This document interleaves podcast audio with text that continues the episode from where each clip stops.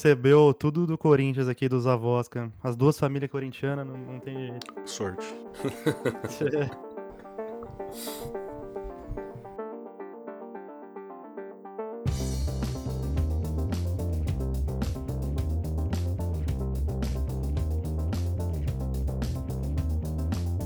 Salve, Nerd Comunas de Buenas! Eu sou Bruno Colasso. E eu sou Jonas Júnior.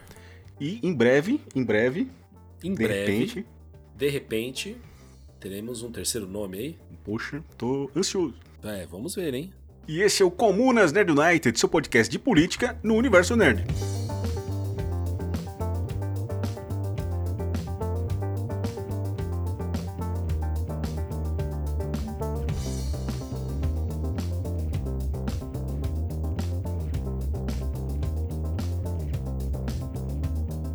Isso, gente. Sejam muito bem-vindos para mais um episódio aqui do nosso Comunas Nerd. Jonas, tudo bom? Eu tô suave, mano. E essa camisa aí que você tá vestindo? Tô, é um, é, como diz, é um manto isso daqui, né? É um manto, não é uma camiseta qualquer, né? Enfim, é o time do povo, né? O time da democracia. Muito bom. que só tá levando um couro, mas continua. Não deixa de ser do povo e da democracia. Não, não deixa. Dá aquele recadinho para nós Bom, a todos aí que escutam o nosso podcast, a gente agradece imensamente pelo apoio de vocês. A melhor forma que vocês têm de ajudar a gente, compartilhe os nossos episódios, divulgue ele nas redes sociais. Vocês que não acompanham no Twitter, só dá um retweet lá que assim já é já de uma ajuda gigantesca. É, ou posta no seu story do, do Instagram o nosso episódio. É, nos sigam nas redes sociais, é, no Spotify e nos outros aplicativos que você utiliza para escutar o nosso podcast, siga o nosso perfil. Também favorite, coloque como nota máxima, por exemplo, no Spotify, que você dá nota, que ajuda o algoritmo a sugerir este podcast para outros possíveis ouvintes. E obrigado pelo apoio de todos. De nada. É isso aí. Bom, e hoje a gente tem um convidado. A gente vai falar sobre a HQs, esse trabalho aí é, do Brasil que ainda é bastante duro e tudo mais. E a gente convidou o Alexandre Schettini. O Alexandre Schettini ele desenhou muitas coleções de brinquedos para grandes empresas, como coleções de Barbie, Scooby-Doo, Spider-Man, entre outras, né? E atualmente ele está mais focado em projetos autorais, né? Estamos falando principalmente das histórias do Mas Roma, né? Que é a cidade insana, e do dinossauro Ezin, que a gente vai explorar aqui é, hoje no programa por conter né, boas talagadas aí de política e opiniões que leva o leitor a refletir, ou deveria, né? De repente aí o cara tá lendo meio estranhamente, muito comum nos dias de hoje. Além ainda, claro, de compor e gravar músicas em seus projetos que misturam música e ilustração. Beleza, Alexandre? Seja bem-vindo. Fala pessoal, tudo bem? Tudo beleza? Cara, eu já vou começar com essa história aí de fazer uma pergunta zero para você, que você é, era, li aí no, no, seu perfil, né, que você era um designer de produtos e tal, que de repente ele se tornou, de repente não, mas se tornou aí um, um autor de HQs, e você mistura HQs com música também. Como que você começou a usar é, a, a, arte nessa outra área, assim? Tipo, foi algum projeto que apareceu e te deu um estalo, ou já era um desejo antigo? É, na verdade, assim, sempre é um desejo antigo. Só que, é, como a arte é, é, um ambiente de muito difícil é, remuneração, a gente acaba sempre deixando a segundo plano. Então, basicamente, assim, eu tinha música em segundo plano, tinha ilustração em segundo plano, tinha quadrinho em segundo plano. E você vai fazendo, encaixando um monte de coisa correlata no meio do caminho para suprir a necessidade financeira, né? Então eu fiz design na faculdade, é, que era o mais próximo que tinha de ilustração. E, e assim, muita coisa foi absorvida, mas no fim das contas você nunca está inteiramente satisfeito, né?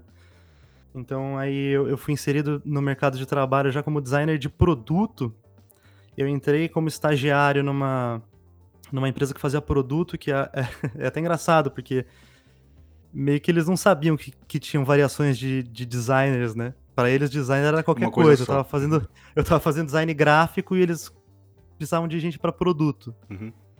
Então aí, assim, meio que eu fui aprendendo uma profissão no, no meio do caminho enquanto eu fazia estágio. E eu queria fazer quadrinho, queria fazer. É, trabalhar com ilustrações e, e meio que fui tentando encaixar isso aos poucos até que chegou o um momento onde não, não era mais possível conciliar é, esses dois trabalhos. Aí nessa, nessa empresa que eu trabalhei, eu desenvolvia é, os concepts né, de produto muito para o mercado promocional, é, para é, brinquedo de Páscoa, para fast food. Acho que o principal cliente era o Burger King, então fiz campanha de Barbie, de Homem-Aranha. Tipo daqueles McLanche feliz da vida. Pro McDonald's eu nunca trabalhei, mas uhum. é. Mas era tipo isso. Uhum, uhum. Habibs. É... Tomava vários spoilers, né, para fazer produto. Alexandre, é... Você mandou pra gente aí é, dois trabalhos seus, é, e um deles foi o do dinossauro Exim. E eu quero dizer para você que eu gostei pra caralho das tirinhas. Eu achei que tem umas sacadas é, fodas mesmo. É, principalmente eu vi que você debate bastante lá a questão da venda da força de trabalho, né? Tem os vampiros que estão sempre querendo explorar, sugar o trabalhador, e eu achei isso hum, hilário. É, eu queria saber da onde você tirou essa ideia de querer utilizar um dinossauro para debater a questão da força de trabalho, sendo que a gente tá tudo bem, um dinossauro ele é um alienígena, né? Porque ele cai nesse planeta cheio de exploração. Mas eu queria saber como você começou a construir essa ideia até chegar na, nessas tirinhas aí. Então, é engraçado porque quem me ajudou a construir esse personagem foi o senhor Bolsonaro, né? que assim, o, o, esse Ezin, ele chama Ezin, inclusive, porque ele é a letra E do Esquitini, que era, quando eu comecei a trabalhar com, com Freela, né? Era o nome do meu estúdio. E ele é um, um dinossaurinho, né? Só que no, no período da pandemia, quando o senhor é, é, como que fala? Escrotíssimo, excrementíssimo, falou aquelas belas palavras sobre a vacina, né? Eu falei, ah, vou vacinar meu personagem e ele vai virar realmente um jacarezinho, um dinossaurinho. E aí, assim, o personagem ficou tão carismático que o pessoal falou assim: ah, podia sair alguma coisa desse personagem. É, já pensou em fazer alguma tirinha? Então aí eu falei: ah, vamos ver o que, que dá trazer, né? Já que ele nasceu no ambiente político, né? E vamos tentar desenvolver alguma coisa com esse personagem, né? Como ele ficou muito parecido com um, um, um, um dinossaurinho, eu pensei que uma, uma, uma, coisa interessante de fazer seria justamente é, pensar num personagem que está deslocado do seu tempo, né? É, mas não do passado, porque eu queria construir, na verdade, assim, ele veio de um futuro a ideia é que ele veio de um futuro que é muito melhor, só que a gente não sabe exatamente o que é. E ele, por algum motivo, cai no passado, a gente não sabe o porquê, e ele cai numa sociedade que cheia de vampiros que quer, querem explorar o, o, a, a, existência dele de tudo quanto é forma, né? É, essa é a, basicamente a premissa, né? Então, é, e, e, a questão é que, assim, a gente está cercado de tantas contradições que não é tão difícil assim você extrair alguma coisa para jogar na cara do, do leitor. A, a, a, grande questão é que às vezes o leitor não, não tá percebendo algumas críticas. Isso eu acho muito interessante, porque o Exim chegou a atrair um pessoal bem liberal, assim, no meio do caminho, que não, não entendeu o que eu estava querendo dizer. Pode ser uma falha de comunicação? Pode mas eu acho que isso faz parte daquele pensamento que é propagado pela, por esses comunicadores liberais mesmo, que é, ah, não, é, não é para ter política em tudo, o quadrinho ele é apolítico. Então acho que às vezes até a pessoa tem alguma percepção, alguma coisa alfineta ela, mas ela fala assim, ah, não, mas é um quadrinho, não tem política, e daí ela meio que entra em negação com a mensagem. Eu acho que tem um pouco disso. O, quadrinho chama muita atenção também. É, a ilustração é muito foda. Tipo, o que você usa assim é incrível. É digital o que você faz, não? Você não desenha na mão assim. Digi tudo digital. Quando eu vejo as suas ilustrações, assim, eu queria ver um jogo disso aí, cara. Ou uma animação. Para mim parece que o negócio tá, tá andando. Eu acho o negócio muito. Com, tem um movimento, assim, um, joguinho assim, é animal. Assim, eu vejo um joguinho desse negócio aí, não sei porquê. Então, o negócio chama muita atenção, independente do que tem lá. E depois você vai lendo, vai entendendo que tem uma reflexão. Então, então talvez por isso também tenha chamado a atenção dessa galera. Cara, eu escuto muito isso e eu fico com, sempre com essa pulga atrás da orelha. Todo, eu participo de bastante evento, né? E direto o pessoal pergunta ah, de algum jogo. Assim, é. Eu, isso me faz pensar, né? A questão é que o jogo é um trabalho muito, de, de, muitas, muitas pessoas envolvidas, né? Uhum. Mas quem sabe, né? Tipo, eu tenho muita influência de jogo, assim. Eu cresci jogando videogame. É, eu gosto tipo, de, de, de, muita coisa, assim, tem, tem quadrinho meu que tá para sair, o próprio Mad Max, que a gente vai falar daqui a pouco, é, ele tem muita influência de, de, Final Fantasy VII, tem muita influência de... É, desses sci-fis, é, Metal Slug, nossa, Metal Slug, nossa, que, eu, que, eu, que eu adoro, que é essa coisa bem caricata mesmo, assim, é. Tá, já que você falou que você tem influência de jogos, o dinossauro o Ezin, ele foi influenciado em algum jogo? Você utilizou algum jogo para construir ele também? O Ezin, em específico, não, não, não me vem nada à cabeça, assim, mas provavelmente tá na mistura aí de, no caldo de, de referências e curiosidade minha, depois que você lançou talvez tirinhas mais políticas do dinossauro, essa galera mais liberal deixou de ler, mandou mensagem criticando você, falando, porra, meteu política aí no meu quadrinho ou não? Recebi mensagem. É que assim, é que eu não tava, eu nunca publiquei ela só as tirinhas, ela sempre estava intercalada com outros tipos de conteúdo, né? Então, as pessoas que viam, vinham pelas hashtags, às vezes não percebiam fazer algum comentário padrão, mas as pessoas que estavam que, que chegaram a ver a página e ver os outros conteúdos, aí apareceu de tudo, né? Porque, pô, eu fiz uma publicação é, entre as tirinhas do Exin que, que era uma torre do, do, do Sauron, onde a bandeira do Brasil estava pegando fogo e tinha um Bolsonaro e um Olavo de Carvalho ali na imagem. E daí, assim, cara, é, é, eu recebi comentários nazi. Pedrada. É, tipo, eu não sei se isso era robô, se não era, mas eu fiquei impressionado, não, não pelo, por medo, né? Porque a, a questão é que eu fiquei impressionado porque, assim, eu não, não nunca tive um alcance tão grande e se aquilo foi um robô ou se não foi, foi o suficiente para chamar para chamar a atenção de alguém se movimentar para fazer um ataque. Assim.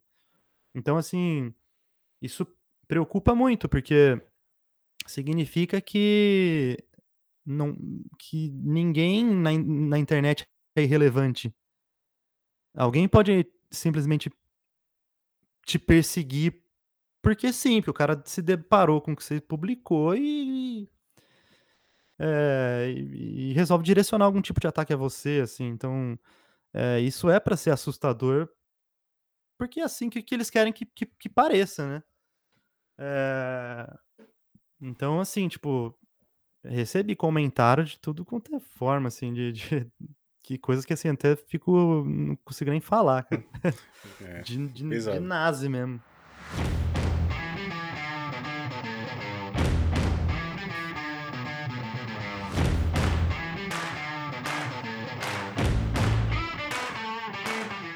É, eu não sei, Alexandre, aí você vai me corrigir se o outro trabalho que você mandou pra gente, que foi o da Mas Roma, eu não sei dizer para você se ele é um livro ilustrado ou se é uma HQ. Eu particularmente assim, eu caracterizo como um livro ilustrado, mas por favor me corrija se minha observação ela tá hum, é, incorreta. Teve até financiamento né, pelo Catarse, é, é isso? Isso, viu financiamento pelo Catarse do que você fez, que foi um sucesso. É, eu, não, eu acho que é no final você comenta, tem algum trecho dela que você vai comentar é, desse trabalho seu, de que você começou a escrever ele um período que você estava trabalhando e, e, o que deu a entender que foi muito difícil no processo de composição desse trabalho. Nos conte sobre isso daí. Eu chamo o livro ilustrado de quadrão. é um meio Boa. termo, mas Ele, assim, é, é, eu, é, brincadeira, assim, eu chamo, é um livro ilustrado mesmo. Né? São, são textos é, corridos e algumas ilustrações para mostrar alguma cena ou exemplificar alguma coisa que está sendo dita ali. É até interessante porque tem muita coisa que dá para discutir sobre esse tipo de linguagem, que dá para destrinchar sobre o que é um quadrinho, o que, que não é. Mas é, justamente no processo de criação do, desse livro, era o momento que eu tava assim, mais atolado de, de, de, de, de trabalho numa empresa que o, o mercado do, do, dos brinquedos promocionais ele segue mais ou menos o que é a publicidade. Então, assim, é você saiu 5, 6 horas da manhã para ir pro trabalho. Se tudo der certo, você volta às 6, 7, às vezes você vai voltar às 10, 9, quando você tá coordenando a equipe ainda, então já era, esquece. E assim, é surreal esse tipo de. Não tem como você produzir alguma coisa é, extra com essa vida, assim, a, qualidade das coisas vai cair, não, ou você não vai conseguir produzir. Eu até isso me, me faz pensar, né, que pô, agora com meu filho de, de que tá com um ano e indo para um ano e dois meses, cara, eu não veria meu filho eu não veria meu filho, só veria de fim de semana, mesmo morando com ele, porque ele acorda é, ele acorda às 7 horas, vai dormir às 7 horas. Se eu tivesse na agência ainda, eu não ia conseguir ver meu filho. É surreal pensar isso, né? E a maioria das pessoas está nessa, nessa realidade. E aí foi só quando eu.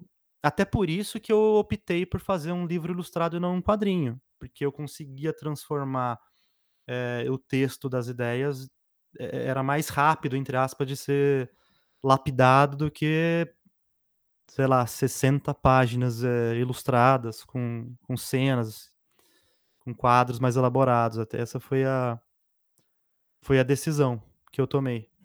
Não, no meu caso, assim, ó, eu concordo com o que você está falando. Inclusive, eu estava ontem tendo uma discussão com a, com a minha esposa sobre isso, do tipo.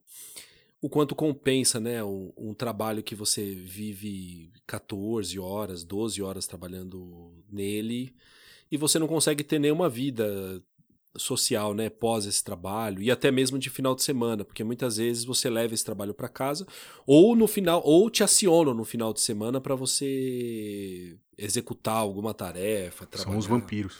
É, são os vampiros, né? São os vampiros do, do Ezinho ali te sugando. E isso é eu, eu acho completa assim, eu acho complicado demais, demais, assim, eu acho um, um horror, ainda mais assim, quando a gente trabalha, não num. É, quando a gente tá trabalhando não porque a gente precisa, é, não porque a gente gosta, em algo que assim, que te dá prazer, que você fala, ah, eu estou aqui realmente porque esse era meu sonho, estar tá aqui trabalhando nesse lugar e executando essa tarefa, né? Mas simplesmente aquilo vem para pagar suas contas, né? Então, assim, é, é difícil, cara. É até o pensamento, assim, é, você ser doutrinado com o pensamento liberal, né? Porque enquanto eu tava nessa agência, cara, eu, eu me sentia, se eu, porra, se eu não fizesse hora extra, na minha cabeça eu era um completo vagabundo, cara. Pô, como assim eu vou embora no horário certo? Uma coisa tá é errada, né? Não tô trabalhando direito. É, e assim, é, isso é até difícil quebrar, porque hoje em dia eu trabalho sozinho, eu não tenho nenhuma não tem ninguém falando, não, você tem que trabalhar em horário comercial. Eu posso trabalhar o horário que eu quiser. E mesmo assim, cara, às vezes dá uma cutucada que você fala, puta, já passou seis horas e eu hoje saí, terminei mais cedo. E aí? Será que eu tô. Você não, não deveria? Deveria estar trabalhando mais? Não, o que cê, o, eu, eu tenho uma amiga que trabalha em agência e ela falou que já chegou a dormir já em, na própria agência mesmo para trabalhar. E a minha irmã, ela, ela, ela, às vezes ela joga umas coisas e fala assim, cara, essa galera de agência, tipo, eles acabam vivendo um mundo assim tão bonito, né? É aquela. Eu já fui em algumas agências visitar, mas não por emprego, mas por um outro trabalho que eu realizava. E, cara, o lugar assim é descolado pra caralho. Você chega lá, é descolado, bonito. Aquele ali parece que você tá entrando no mundo encantado. E... Mas depois, é... ele só é encantado à vista dos olhos, né? E falando nisso, e por coincidência esse papo veio ontem, porque ontem eu tava vendo um filme, que até deixo aqui uma recomendação, que é um filme inglês que chama Sorry We Miss You, que na verdade vai contar a história de uma família de trabalhadores precarizados na Inglaterra e vai debater justamente a uberização né, do, do, trabalho. Então são pessoas que trabalham, o pai trabalha numa entrega, assim, eles chamam que você não é empregado, você é um, você é uma franquia, você não bate cartão, mas você está disponível quando precisa, e o cara trabalha 14 horas por dia, não vê a família, a família começa a desestruturar, a esposa também tem o mesmo tipo de trabalho precarizado, e o próprio filho, ele faz vários questionamentos pro pai exatamente disso, né, do tipo, cara, você trabalha, trabalha, trabalha, as dívidas nunca deixam de existir, você não consegue ter vida, a família está desestruturando, e aí você chega para mim e fala: ó, estuda para você ter um bom emprego. Então, que bom emprego? Tipo seu? Então você falhou né, nessa missão? Então fica uma recomendação aí pro pessoal.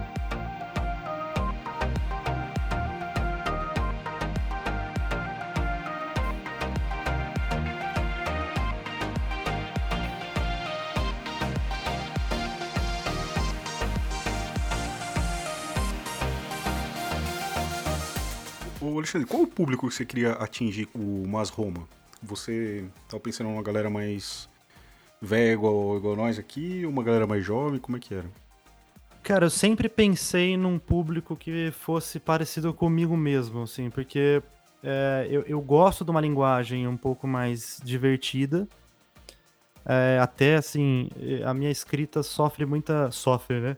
Ela tem muita influência, por exemplo, de Guia do Mochileiro das Galáxias, acho que é tipo. Uhum. Eu, eu acho que a, o, o deboche que tem o livro, assim, é um espetáculo. Eu gosto dessa linguagem divertida, mas eu gosto de inserir alguma, um assunto mais sério ali no meio. Então, assim, é, o meu trabalho ele sempre estava mais ou menos assim para definir uma linguagem, mas eu depois de Hora de Aventura, cara, meu trabalho mudou. Eu achei aquela linguagem um negócio espetacular. Sim. Então, o meu, o meu eu, assim, meu, meu intuito é atingir jovens e até o limite do que do que a pessoa cara é que tem muito essa questão de, de, de você ter o orgulho de, de si mesmo, sabe? Daí você às vezes até se fecha para algum tipo de pensamento, porque senão você vai ter o pensamento que você jogou sua vida fora, né? Tava no mudo aqui, foi mal.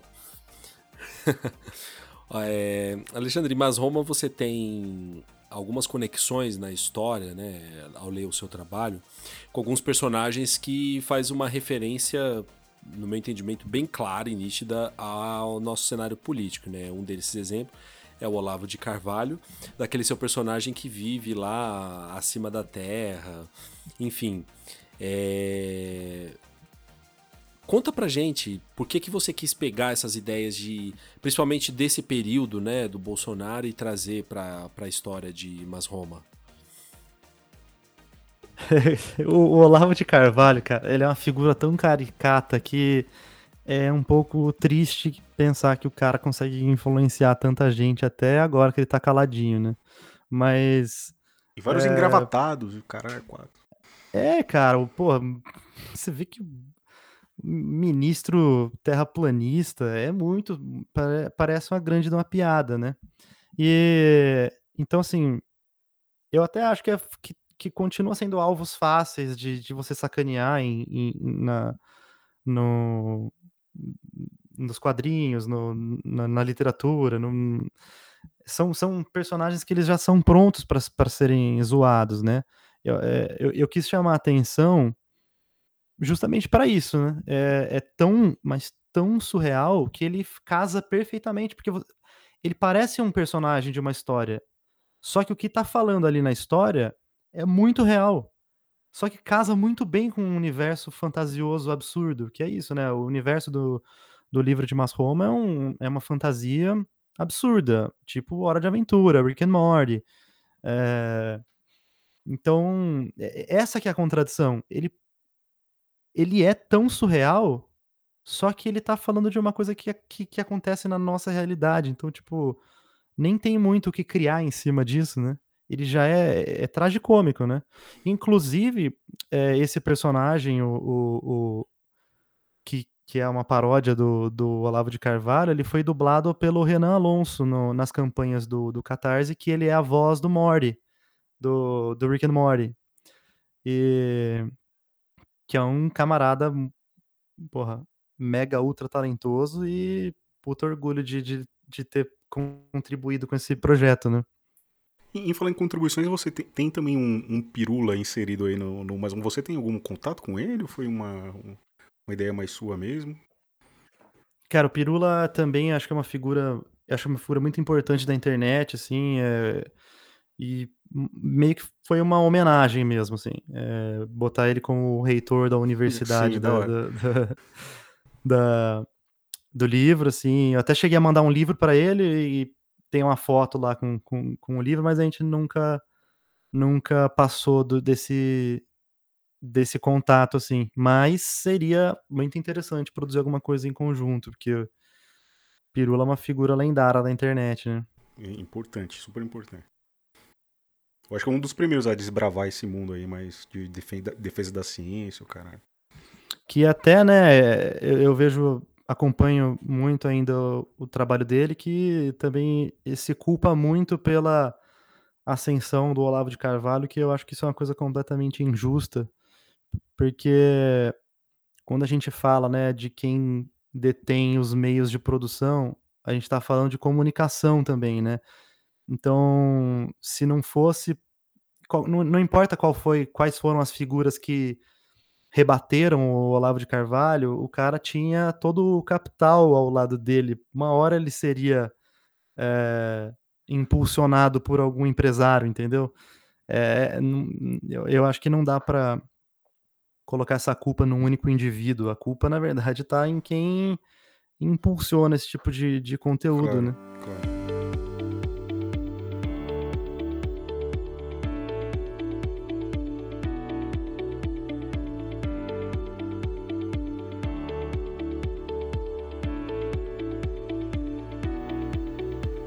Bom, vamos falar do, do Mad Marx. Cara, esse nome já. Por que nunca ninguém pensou nisso, cara? E você é, é, genial e óbvio ao mesmo tempo, cara. Da hora. É, conta pra gente, dá uns spoilers aí pra nós.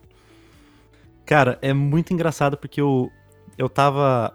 E eu, eu, eu tava lendo Marx e eu fui comentar com um amigo meu sobre Mad Max. E daí eu embaralhei e falei Mad Max. Aí deu aquele estalo, eu falei assim, ah, já era, agora eu preciso produzir alguma coisa com isso. Saiu, agora vai. Então, assim, a origem é simplesmente um trocadilho.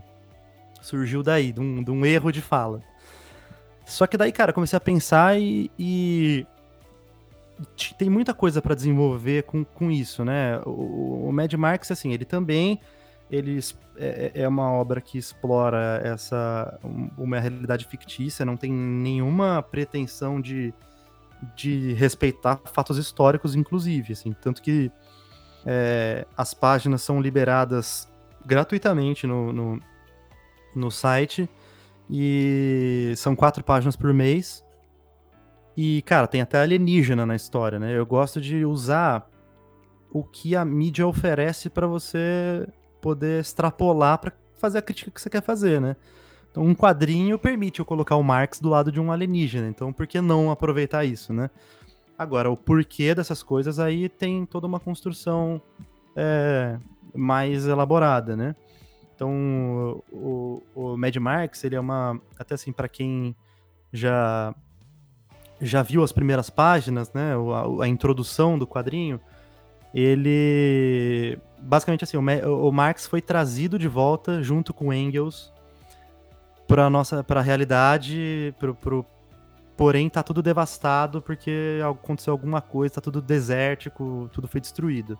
É um clichê, mas a ideia é subverter esse clichê ao longo da história, né? Porque uma coisa que é que eu acho muito interessante é que o, o, o, as pessoas sabem que a gente vive um, uma coisa que não vai dar certo, né? Mesmo que seja subconsciente, porque todo mundo imagina o fim de tudo, né? Ninguém imagina uma utopia. As pessoas imaginam que vai cair um meteoro, que vai cair, vai ter bomba nuclear. Sempre o futuro é negativo. Ou vai ter um, uma, uma, um cyberpunk onde tá tudo distorcido. Ninguém consegue imaginar uma coisa positiva. Então eu quero partir do clichê para aos poucos começar a construir uma, uma visão é, utópica do que seria uma sociedade mais justa, né? Aí até vai entrar em contradição, né, com, com, com o pensamento marxista, né, que tem as bases no materialismo histórico dialético, né? Então assim, só que eu acho que a arte ela é feita para ser utópica, diferente de, de, de, de outros mecanismos, né? A arte ela foi feita para você extrapolar, para você imaginar, para você dar uma alternativa ou dar um refúgio ou ajudar a construção de um pensamento, é, de um imaginário coletivo, né? Então acho que faz parte do, do, da arte ser utópica. Então a ideia é pegar é, esses clichês da, da ficção científica e desconstruir. É até legal porque o começo do Mad Max ele já é o Sr. Luiz, né? Ele tá no seu oitavo mandato e ele se descobre uma falha completa e ele parte para a última solução que é trazer o Marx e o Engels de volta. Senhor Luiz, foi, foi boa. Deixa eu te perguntar aqui, é, mas você. A, tudo bem que deu essa brincadeira com o Mad Max, mas o cenário pós-apocalíptico de, de Mad Max está inserido dentro do contexto dessa história, certo? Ou certo. não? Então. Sim, sim. É, é, é porque a, a, ideia é subverter isso, né? Então, é, é, como se. Já que vocês pediram um spoiler, né? Mas é, é basicamente um, um, a ideia para a construção desse quadrinho é partir da destruição total, do, do pós do apocalíptico para a utopia. É fazer essa essa subversão, né? Ao invés de simplesmente salvar o dia, a ideia é que aos poucos o, o, os personagens consigam construir alguma coisa. Tá, e você pretende fazer um da mesma coisa que com o Exim que você fez, com o Mas Roma, ter um material físico ilustrado? E sim, quando você pretende lançar? Vai ter financiamento coletivo? Com certeza vai ter financiamento coletivo, é, vai ter versões físicas. A ideia é fazer é, versões acessíveis, é, quadrinho mais barato possível, é, para isso ser pulverizado mesmo. E daí, um dia, a gente pode fazer edição de luxo, que já tem até o nome, que é edição fetiche da mercadoria. boa, boa. Vem numa caixa branca, uma, uns, uns papel de seda. É, porque assim, hoje em dia basicamente só tem quadrinho de luxo, né? E daí você fica tentado a querer ter isso, né? Mas eu preciso primeiro pensar em ser acessível, né? E previsão de lançamento tem o físico, ou pelo menos o financiamento coletivo do material físico? É, isso pode ocorrer dentro de mais ou menos uns 3, 4 meses, né? Porque a história está sendo produzida é, quatro páginas ao mês e a ideia é fechar edições de 30 páginas, 30 e poucas páginas mais ou menos, né? Então isso daria no começo do ano que vem, talvez. Tá. Mas e... você pode, inclusive, ler gratuitamente o que está sendo lançado no site da, da editora. Sim, sim. Que a gente vai deixar depois no final aí, inclusive na própria descrição do episódio, para quem já está escutando, tá lá os acessos pro, pro site do Alexandre, dos perfis na rede social. Agora, por que que para esse trabalho você tem uma editora nova? Qual tem algum motivo específico de você não estar tá fazendo isso pela. Porque eu suponho que a Skitini seja também uma, uma editora, né? Onde está o seu site, onde você publica o Exinho, Mas Roma. Mas Mad Max você tem uma editora à parte, certo? O que, o que ocorre? É assim, o, o, o Esquitini, que é o meu nome, ele acabou virando o nome do estúdio onde é, eu presto serviço de ilustração e design e daí acabou que eu lancei os originais de forma independente, né? Então os quadrinhos, os livros saíram com esse selo, né? Só que a ideia que foi me vindo à cabeça foi construir alguma coisa onde eu pudesse trazer outros artistas que não fossem eu. E aí a ideia da editora começa a nascer. E isso daí foi assim impulsionado porque assim, cara, eu participo de muita feira, muito evento de quadrinho, e é muito comum eu conversar com o pessoal independente e perguntar, pô, e aí, como que você fez esse quadrinho? Ah, eu fiz a ilustração e daí a editora me enviou umas cópias para eu vender. Eu, porra, isso é completamente injusto, cara, não é, não é possível. Ou é, as pessoas é, é, pagando pela publicação e falando, não, esse é o jeito, porque a gente ama quadrinho e, e é por amor. Então, cara, fui vendo que isso é muito comum e as pessoas são. A maioria, assim, tá contentada com isso. Basicamente, ninguém tem quadrinho como, como trabalho principal. É muito raro você ver isso. É sempre uma profissão secundária. E o que não deveria, porque é um, é um, é um, é um trabalho de, de muita dedicação, você, é, de, de muito esforço, muito tempo, né? Você fica, às vezes, anos para produzir um quadrinho que a pessoa vai ler em 40 minutos. Então, não. Então, assim, eu fui percebendo essas práticas de, de, do mercado, né? Tanto que você joga editora no Google agora, você vai ver, a maioria das que aparecem primeiro, assim, é publique seu livro, você pagar para publicar e ganhar cópia. Muito surreal isso, né? Então a ideia da editora é justamente editora Mistifório, né? Que significa confusão, é, mistura de várias coisas. É trazer uma mistura de vários artistas diferentes para a gente conseguir encontrar é, métodos mais justos de fazer uma publicação e impulsionar todo mundo, né? Porque o intuito é justamente fazer com que o quadrinho seja mais visto, né? Pô, já que você entrou nessa parte de mercado, então, puxando esse gancho, fala pra gente sobre o mercado de HQ nacional. É, e conta também para o público saber qual que é as dificuldades, porque você é um produtor é, independente, né? não tem nenhum grande conglomerado por trás de você te sustentando, bancando o seu trabalho. É, e também imagino, você falou que você foi para vários eventos, é, teve um, tem um cara que, que eu conheci quando já toquei com ele, o Dan Borges, ele tinha uma banda e agora ele tá lançando também um trabalho independente, que é o Corazon, né, de HQ, e eu sei que ele foi na, na Comic Con também, e algumas feiras eu assim, geralmente feira de maneira geral não importa, você tem um investimento também para fazer dependendo, não são todas, dependendo também da posição que você vai ficar, mas há um grande investimento também por parte do artista para poder estar tá ali amplamente divulgando o seu trabalho, né? Então conta pra gente como é que é isso, se o resultado dessas divulgações também são positivas, dessas feiras. É... Fala aí pro pessoal que não conhece e pra gente também. Basicamente, assim, fazer quadrinho é uma coisa muito, muito difícil, de verdade, assim, porque você tem muitas barreiras e, e assim, é, indo por partes, né? Primeiro, em relação aos eventos, né? É que assim, uma coisa para ficar clara, não tem gente. O quadrinho é uma coisa tão é, marginalizada que não tem muita gente estudando o quadrinho.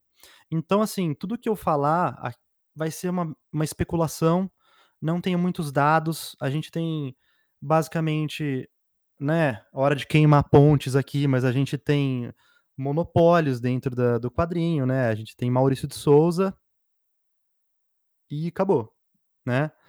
De, de, nacional, tudo o que não é Maurício de Souza está correlacionado ao Maurício de Souza, então assim é, é assim que, que funciona. E os eventos, cara, é, é, os eventos basicamente assim, o artista ele é ele faz parte do, do, do da projeção financeira do, do do evento, cara. Ele você bota lá, cobra uma taxa pro artista participar, enfia lá 400 artistas, você já tem metade do evento pago, entendeu?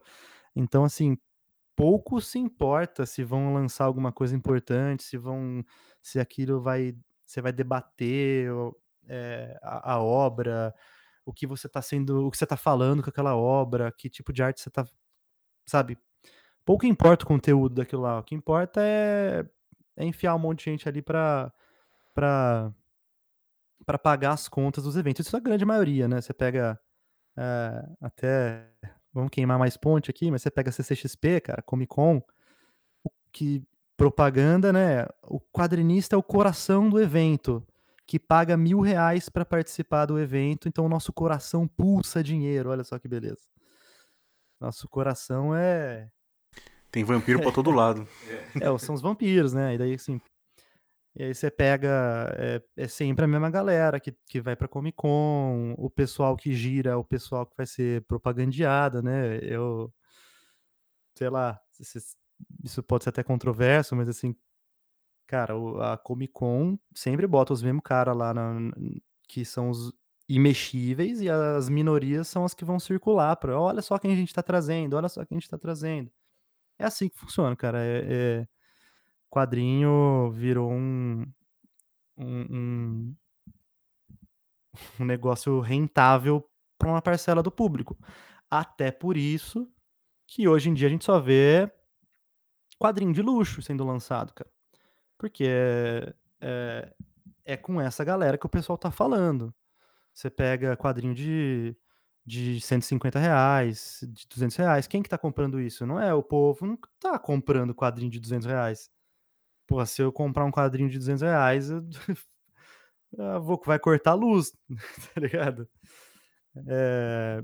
E por que que eu acredito que isso ocorra? De novo, assim, não tem nenhum tipo de estudo, não tem muitos pesquisadores, é um ou outro, inclusive no YouTube, que se dispõe a, fazer, a tentar fazer uma coisa mais estruturada sobre o que é o mercado de quadrinhos, mas eu acredito que, que é justamente por, por conta de monopólio, cara.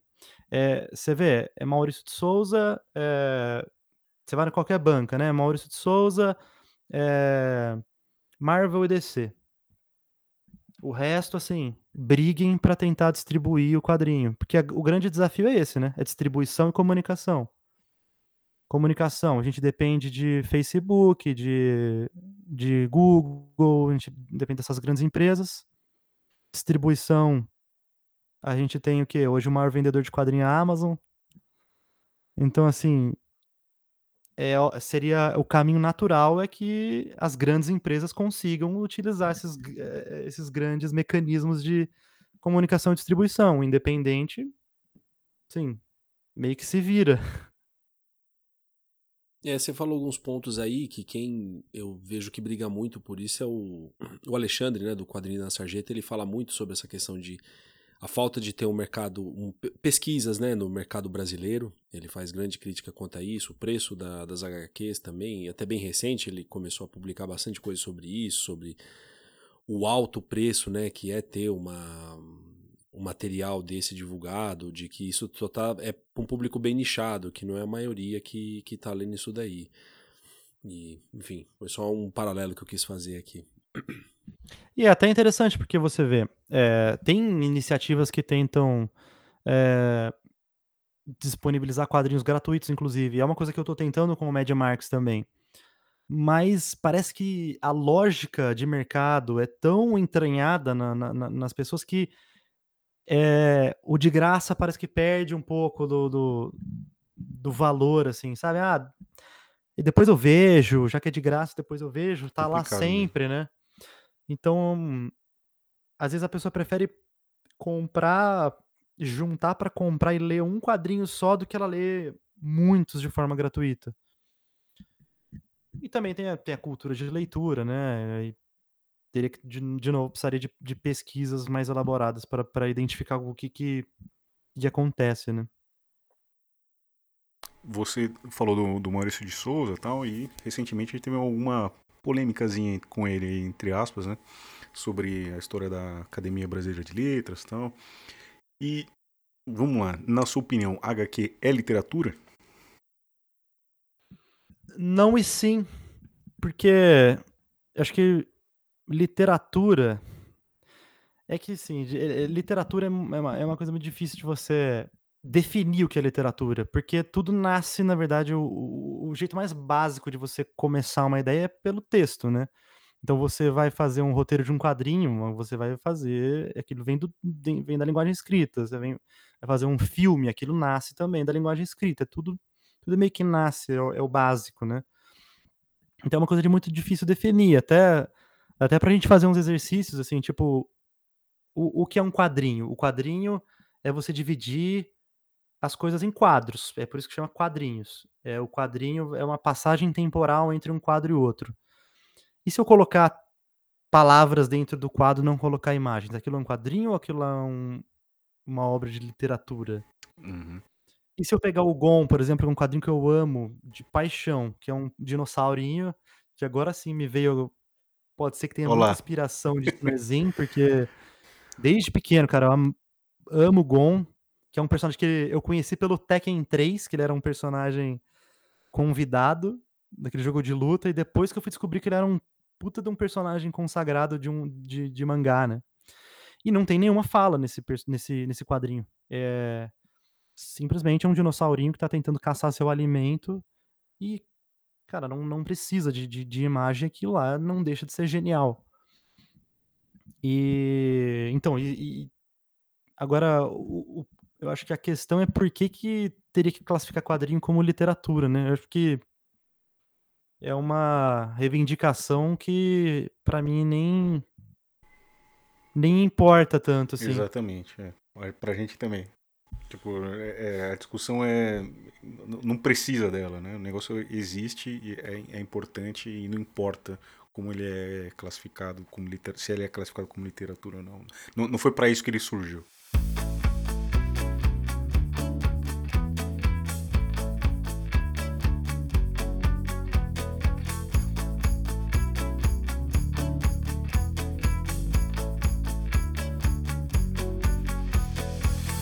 Hoje, hoje no Brasil a gente tem algumas editoras é, mais alternativas, né, que, que traz material não tão desse monopólio Marvel e DC, né, que é a Panini, que é quem controla isso aqui aqui no Brasil, como exemplo, né, a Comic Zone e a Pipoque Nankin. É, e os artistas, geralmente, dos trabalhos que, ela, que elas trazem, não todos, mas sua grande maioria, pelo menos o que eu posso ver, são artistas é, podem ser consagrados no, no, no, mercado, mas tem alguns trabalhos que são um pouco mais alternativos, né? Não tá nessa. Quando eu falo massa mesmo, eu tô falando de Marvel, DC e Maurício de Souza, né? É, na, na, na, sua opinião, essa editora, essas editoras, elas é, quando iniciam esse trabalho, é um, elas estão tentando ali simplesmente vender o máximo possível e ganhar dinheiro porque é um mercado pequeno que tem, que consome, paga caro por esse produto? Ou você pode dizer que ali tem uma missão que seria também de ajudar e divulgar o trabalho de artistas do mundo inteiro que são mais alternativos nessa parte da HQ e tentar sair desse desse universo somente de Marvel, DC, Disney e Maurício de Souza? Eu acredito que é uma mistura de todas essas coisas, assim, acho que não tem nenhuma nenhuma dessas esses tópicos assim é, é assim óbvio que o principal para uma empresa existir vai ser o, o, financeiro né? Mas eu acredito assim é, que que tem muito de, de, de, de, querer trazer alguma coisa em específico. Eu acredito que tem esse, esse desejo pessoal. Mas eu acho que é uma sabe de, de trazer alguma coisa que é consagrada lá fora que nunca veio para o Brasil. Eu acho que tem esse desejo pessoal pela empulverizar a obra mas eu acho que isso é ineficaz, porque justamente por como funciona o, o mercado de quadrinhos brasileiro. A intenção pode ser boa, mas você, para sobreviver, essas empresas vendem o quadrinho caro pra caramba também. Então, beleza, trouxe para o Brasil, mas quem que tá lendo isso? É muita gente que tá lendo isso? É, tem, teria outra alternativa? Se separasse em, em, em edições menores para a pessoa poder ir comprando aos poucos, edições mais baratas? Será que funcionaria? Será que não funcionaria? É... De novo, assim, é um mercado muito nebuloso, mas eu, assim, eu acredito que essas empresas estão funcionando desse jeito porque tem uma demanda pequena, mas que está disposta a gastar muito dinheiro com eles, né? Então, mistura um pouco do colecionismo também, né? Mistura um pouco, é, exatamente. O colecionismo é que inclusive é uma era uma coisa que eu via muito quando eu fazia brinquedo, né? A ideia é você meio que criar um jeito de forçar a criança a querer ter a coleção inteira, né? É você acumular. É mais acumular, acho que a palavra é acumular do que do que colecionar, né? Porque a quantidade também importa, né? Tá, mas quando você fala do, dos altos preços dessa HQ, dessas HQs, né, que são mais de luxo, você que produz também esse material e você, enfim, você sabe os custos que tem, é, se tratando, vamos pegar esse, esses materiais de luxo, geralmente, que elas vendem capa dura, um papel especial e tudo mais.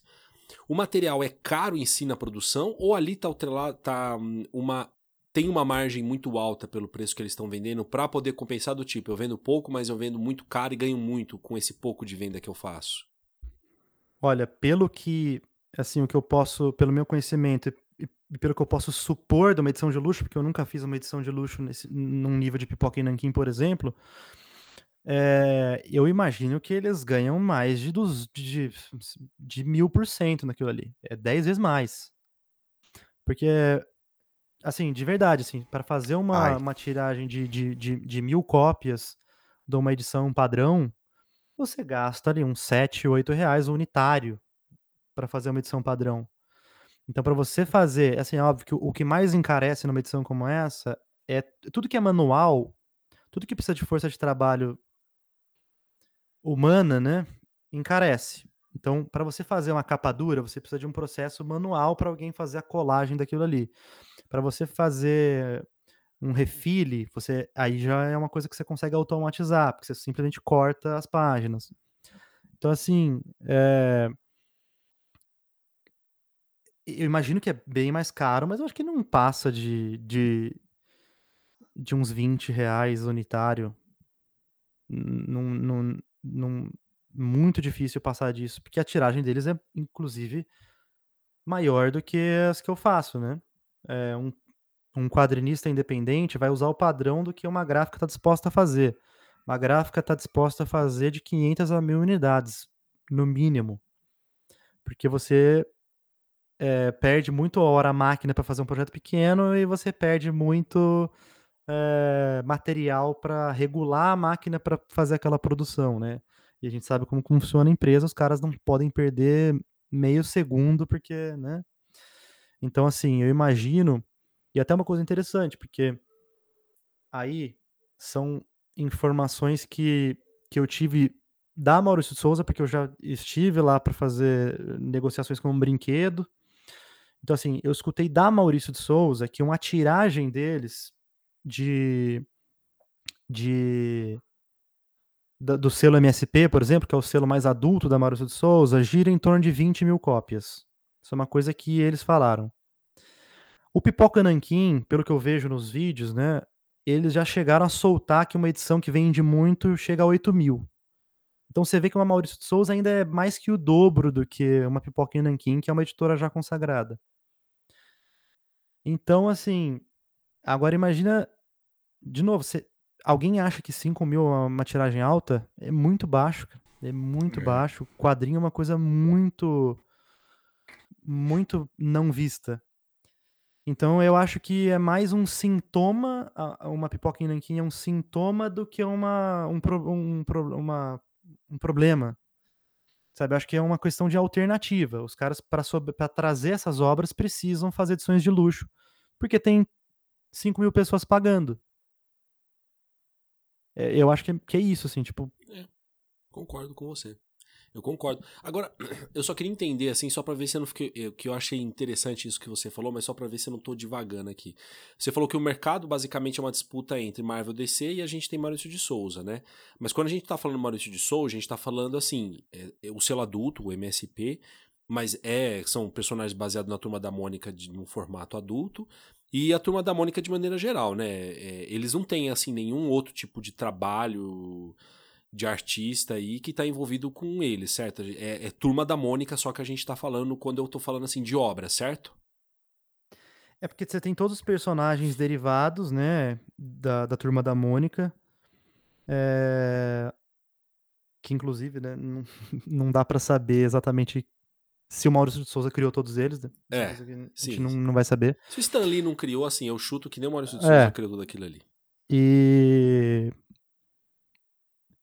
e assim, o, o, os artistas que se destacam no mercado independente, eles já são absorvidos pela, pela Maurício de Souza para fazer o selo MSP. Basicamente, assim, meio que, que, assim, por coincidência entre aspas ou não, são os mesmos caras que sempre ganham HQ Mix, são sempre o pessoal que é premiado. Então, é basicamente tudo que se começa a se destacar no quadrinho brasileiro é absorvido pela Maurício de Souza. É basicamente isso. É meio que por isso que eu até fiz a brincadeira, né, que é vou queimar pontes, porque cara, Amanhã a gente vai ver a Mônica brincando com um dinossaurinho, hein? e eu vou pedir pra vocês excluírem esse. esse... Proteger aí a você, por favor, gente. É, é. Que dureza, cara, isso daí, mano. É, é, os famosos gatekeepers, né? Os protetores do, do, de quem passa e quem não passa pelo portão. É, meio que é o pessoal que todo mundo vai puxar saco. E, e, eu, não, eu não vou culpar ninguém por fazer isso. É que realmente é muito difícil. Você vê. É, já que a arte, a arte ela, não, ela, ela nasce para apontar as contradições da, da, da, da atualidade ou para você simplesmente se divertir, é um entretenimento. Então ela não tem, ela não precisava ter, né, o compromisso comercial. Só que você pega o número de editais que tem, basicamente assim, você tem o quê? Dois editais por ano e tá tudo concentrado em capital. E aí. E você não consegue produzir, porque mesmo assim você não consegue ser contemplado, porque a, a verba que tem é baixíssima. É, é, tudo joga contra o quadrinho. Tudo joga contra. É interessante, você falou de gatekeepers, né? Frase bem dita bastante no, no nosso último episódio, né? Sobre Vampiro, né? Que a Alessa comentou bastante sobre crítica à editora que produz o jogo Vampiro RPG, né? E aí você falando isso daí, me lembrou também uma outra crítica também que a gente tá... Eu não sei se foi a gente que tava falando, Bruno, eu não lembro que papo que foi, mas que o sobre premiações de, do, do mundo do RPG, galera envolvida da, da Jambô Editora, do Tormenta... Inclusive o próprio Marcelo Cássaro trabalha na, na Maurício de Souza Produções também, né? Que tem aí um acesso, enfim, ao mercado enorme, né? E. Ale, é, a gente teve um escritor de extrema direita que publicou HQ e virou até filme. Então, se alguém não sabe, estamos falando aí do doutrinador e do autor Luciano Cunha. Falando dos escritores aí, pegando escritores nacionais, você que tá, conhece a galera aí do, do, do, do mundo independente, como que é a contaminação da extrema-direita é, nesse meio?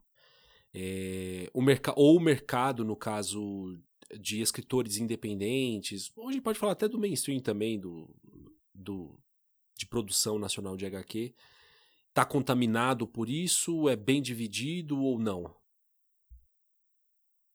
Cara, grande maioria das pessoas que, que eu converso do meio de quadrinho são, são mais progressistas, quem tá produzindo, né?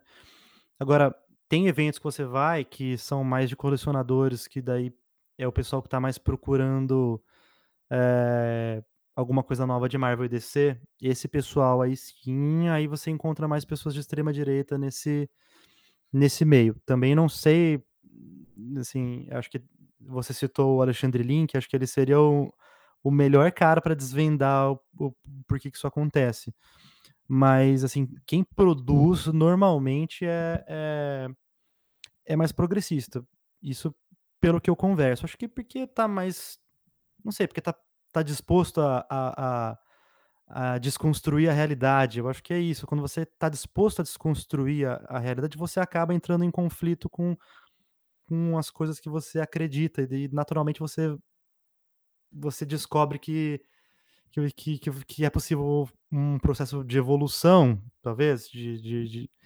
então eu, eu acho que, que é por isso que a arte sempre é mais normalmente mais progressista, mas, né, é, você citou o caso aí do, do, do doutrinador, cara, o cara trabalhou simplesmente 16 anos com o Ziraldo, quem diria, né?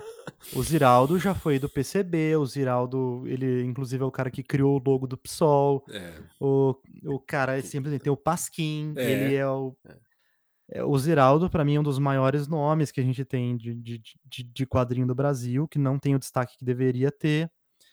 E um fascistão saiu dali, cara. É, e é até interessante porque é, eu nunca li o Doutrinador, nunca porque não me interessou mesmo. Mas assim, eu não, eu até não, não sei de cabeça quando que ele nasceu, quando que ele surgiu, mas eu imagino que deve ter sido a mesma época de Tropa de Elite, é, esses, essa onda de tipo, ah, puta, temos que matar político porque ninguém presta. E vamos torturar porque foda-se. Eu imagino que deve ser dessa mesma época. É, tanto que eu lembro, eu lembro, assim, isso é uma coisa que a inspiração do doutrinador quando anun anunciava no, nos canais, porque saiu em tudo quanto é canal, né? Todo lugar anunciou como se fosse uma coisa super grandiosa que o Brasil tem, né? E anunciava que a inspiração era Capitão Nascimento e Juiz Dredd. Capitão Nascimento, tudo bem, faz até um sentido. Agora, o Juiz Dredd, cara, é um personagem que o cara realmente não entendeu o que ele tá lendo, né? é um mutante é uma... de direito. É, assim, é você pegar. Você distorcer. É, é, cara, uma das obras que eu mais gosto de, de todos os tempos, que acontece a mesma coisa que acontece com o Juiz Dredd, é Tropas Estelares. É, puta, eu amo Sim. esse, esse. Sim. Fudido. assim, o, o Paul Verhoeven pega uma obra fascista, de um livro fascista, e o cara consegue subverter aquilo de um jeito inacreditável. Só que os caras que não conseguiram fazer a conexão ali, eles tiveram naquele momento como um símbolo fascista também. O Juiz Dredd é a mesma, coisa, ele é uma sátira do militarismo, do, do é um... Como que... Como, é a mesma coisa eu brincando com, com o Olavo de Carvalho, sabe? Como que alguém poderia pegar aquilo ali e falar, não, puta, é, esse cara é foda? É um personagem que ele nasceu no, no, na extrapolação, né? O juiz, ele, ele te prende ali na hora e ele aplica a sentença na hora, ele te julga no, no momento ali. É completamente surreal. Se alguém não entendeu isso, como o cara do doutrinador não entendeu, aí acontece esse tipo de coisa, né? Surgem esses personagens, tanto que cai no esquecimento e hoje em dia, por sorte, por sorte ou por pressão, as pessoas têm vergonha disso, né? Porque, assim, eu até eu não, não, não, não, nem quero acusar ninguém, mas eu, assim, eu lembro que, que o Omelete anunciou que a, aquela editora Guará seria responsável por publicar um universo expandido do Doutrinador. Sim, eu até, já, até série, é verdade. Eu já falei com o pessoal, eu conheço o pessoal da, o pessoal da Guará, é assim, é como se aquilo não tivesse existido. Eu nem sei o que, que aconteceu mas aconteceu algum processo de, de tentar excluir esse, esse passado aí, ou essa origem da, da, da editora, mas de novo, assim, é, não faço a menor ideia do que, do que aconteceu nesse meio do caminho. Mas é isso, né? De, até do Ziraldo pode sair um, um, fascista, né? Nunca se sabe o que que, que, que, que o cara do seu lado tá pensando. Ah, transformação. Não, e assim, e você, além de ter puxado um excelente HQ que realmente debate isso, você pegou um filme que foi assim.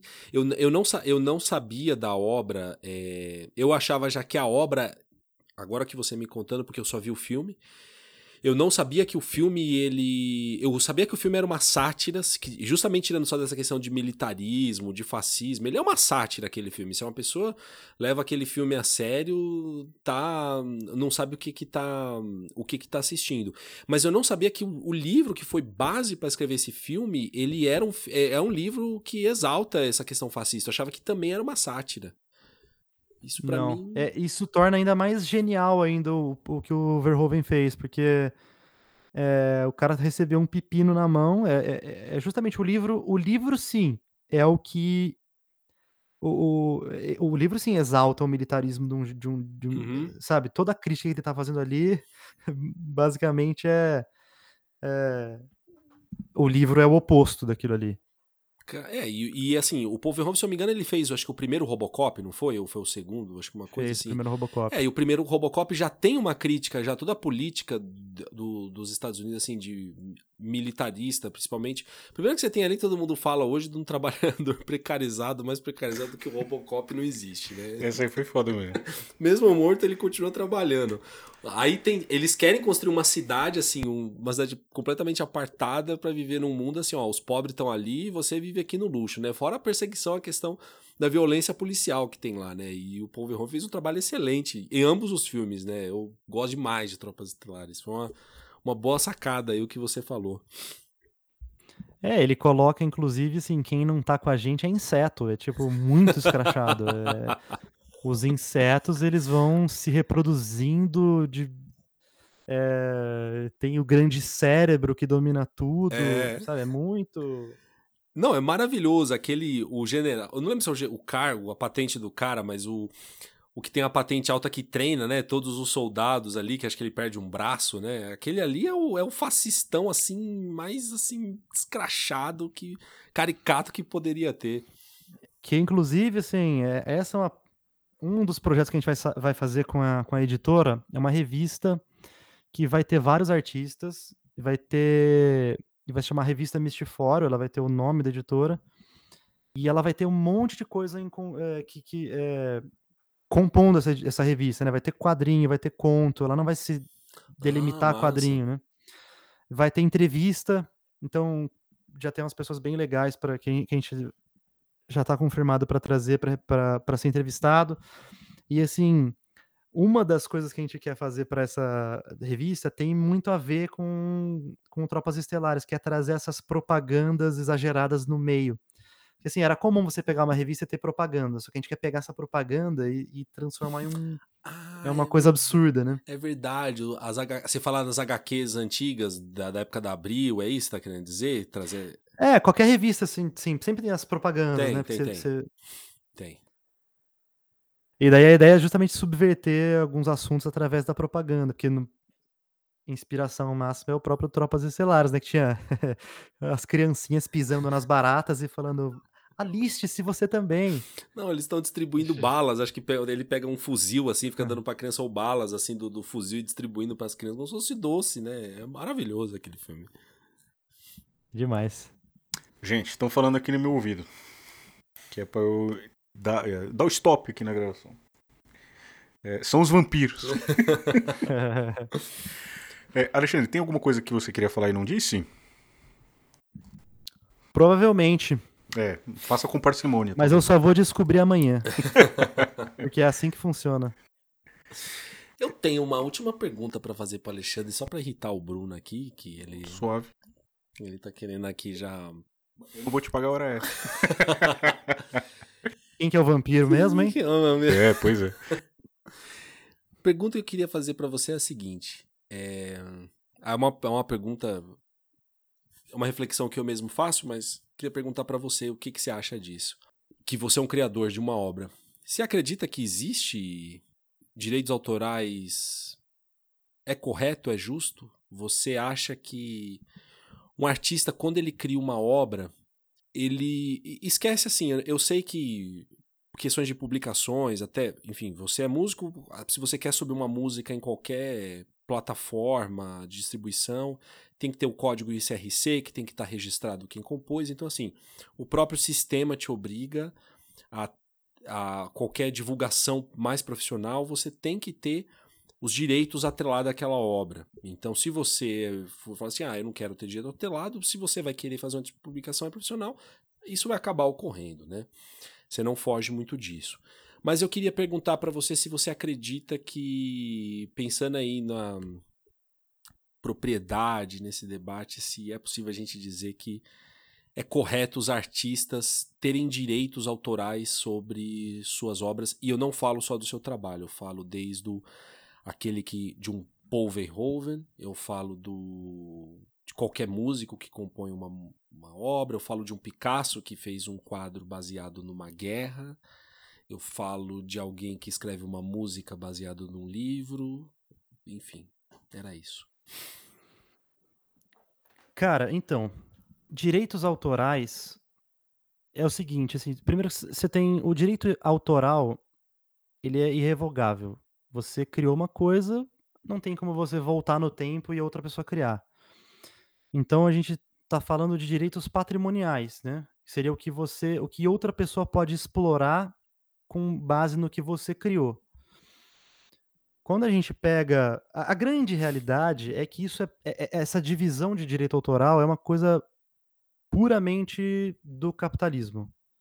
Porque é o jeito que você vai definir quem vai ganhar mais, quem vai ganhar menos. é, quem tem mais, entre aspas, né, autoridade em relação àquela obra. Mas, no fim das contas, simplesmente todas as obras são coletivas. Isso historicamente, não tem como você não ter uma obra coletiva. Isso entra já, inclusive no, no campo mais filosófico, né? Porque eu não sei lá, eu vou colocar o cara da Adobe no meu, no, no, no, meu, o cara criou o software que é o que tô criando os pincéis que eu, assim, não tem como eu fazer uma coisa 100% sozinho. Então, até isso até atrela no que é nessa discussão de inteligência artificial, que eu não vou entrar aqui ficar tranquilo, senão mas é, o que realmente é minha autoria, né? Porque assim, só nesse papo que a gente teve aqui já teve dezenas de, de referências que a gente citou que a gente adora, vai colocando. Eu vou colocar o Verhoeven no, no, no, no como creditado porque eu fui, me inspirei nele para fazer alguma coisa do Mad Max, sabe? Então, tipo, o, por isso que nesse sistema que a gente vive, a gente precisa arrumar um jeito de proteger o que a gente vai vai, vai, vai ganhar com aquilo, né? Porque a nossa, a nossa força de trabalho está impressa naquele material e uma empresa pode explorar, inclusive, depois que você morrer. Você vai ser explorado morto, inclusive. Você Olha morreu, o Robocop de volta. Você morreu e a sua filha pode vender o seu direito de imagem para alguma empresa. É tipo. Então, assim, é, é, é, uma, é um assunto que ele mistura filosofia com direito, com, com um monte de outras coisas, né? Porque é, não tem como você chegar num negócio extremamente justo nessa divisão, porque a questão é vai do consenso de quem está ali produzindo aquela obra. Tem gente no quadrinho, por exemplo, que vai falar que, cara, o cara que fez as letras vai. Ele, ele é um autor também, porque a, a, a, o letramento é a fala do quadrinho, então eu quero acreditar o cara como autor. Só que vai do momento ali, cara. Você, da negociação. Por isso toda negociação tem que ser super clara. Olha, eu não quero acreditar quem é, é, não quero eu eu, eu não eu sendo um, let, um cara que faz letramento eu não gostaria de ser acreditado como autor por exemplo e, isso vai da, da do, do, pensamento da, da convicção de cada um só que quando a gente está falando de empresas aí é diferente que a empresa às vezes vai te impor uma coisa que você não não tem nem opção porque você precisa trabalhar sustentar tem várias pessoas dependendo daquele negócio então é um assunto muito complicado e, e eu acho que assim, se a gente. E aí que tá, né? Vai ser um fechamento perfeito, porque se a gente mudasse o sistema de produção, a gente nem precisaria se preocupar com quem vai explorar aquela, aquele, aquele direito patrimonial ou não, porque você não precisaria é, disso, entendeu? Você não precisaria alguém roubando alguma coisa que você produziu ou explorando alguma coisa que você produziu, que tipo, não seria necessário.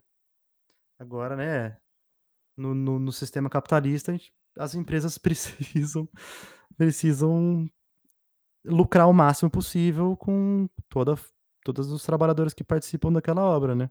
É por isso que chega em, em pontos exagerados, que é, tipo, quem criou os personagens do Maurício de Souza? Ele criou todos? Não dá para saber, porque aquilo lá foi, é um, é um apagamento histórico. Então, não sei se ficou confuso, mas eu acho que é, é um assunto confuso mesmo. Não, é isso mesmo. É um assunto longo, confuso, filosófico e é, é isso aí. Alexandre, obrigado pela sua presença, obrigado pelo presente também, pela dedicatória que você escreveu é, pra gente. Achei fofo. E, cara, espero que a gente possa conversar mais sobre isso, voltar aí no, no futuro, com, talvez com o Mad Marks aí também, quando sair o financiamento e tudo mais, a gente possa falar mais sobre isso aí. Recadinhos finais, Jonas? Obrigado, Alexandre, pelo papo. É... Valeu pelo presente que você mandou pra gente, das HQs. É, por favor, é, encerrando aqui também, divulga aí o, todos os seus contatos, seu site, fica à vontade, vai estar tá na descrição desse episódio, a gente vai fazer divulgações também desse episódio assim que ele for lançado com imagens, vídeos, trechos do, do, do desse capítulo do podcast, mas sinta-se livre aí do espaço aí para você divulgar o seu trabalho. Eu aqui agradeço pelo espaço, é, fico muito feliz que vocês tenham gostado do, do material. É, e espero que isso possa abrir portas para a gente conversar mais, porque quando o Mad Max vai abrir muitas coisas para conversar. E, inclusive, né, já que ele vai ser também um lançamento da editora, e a gente tá para anunciar é, o nosso, nosso primeiro quadrinho na, nas próximas semanas. E o site acabou de entrar no ar, então mistiforio.com é onde você deve ir agora. Só isso que eu falo. Muito obrigado. Excelente. Valeu, gente. Um abraço para você que ouviu até aqui. Muito obrigado e valeu. Valeu. Comunas Nerd United, o seu podcast de política na cultura nerd.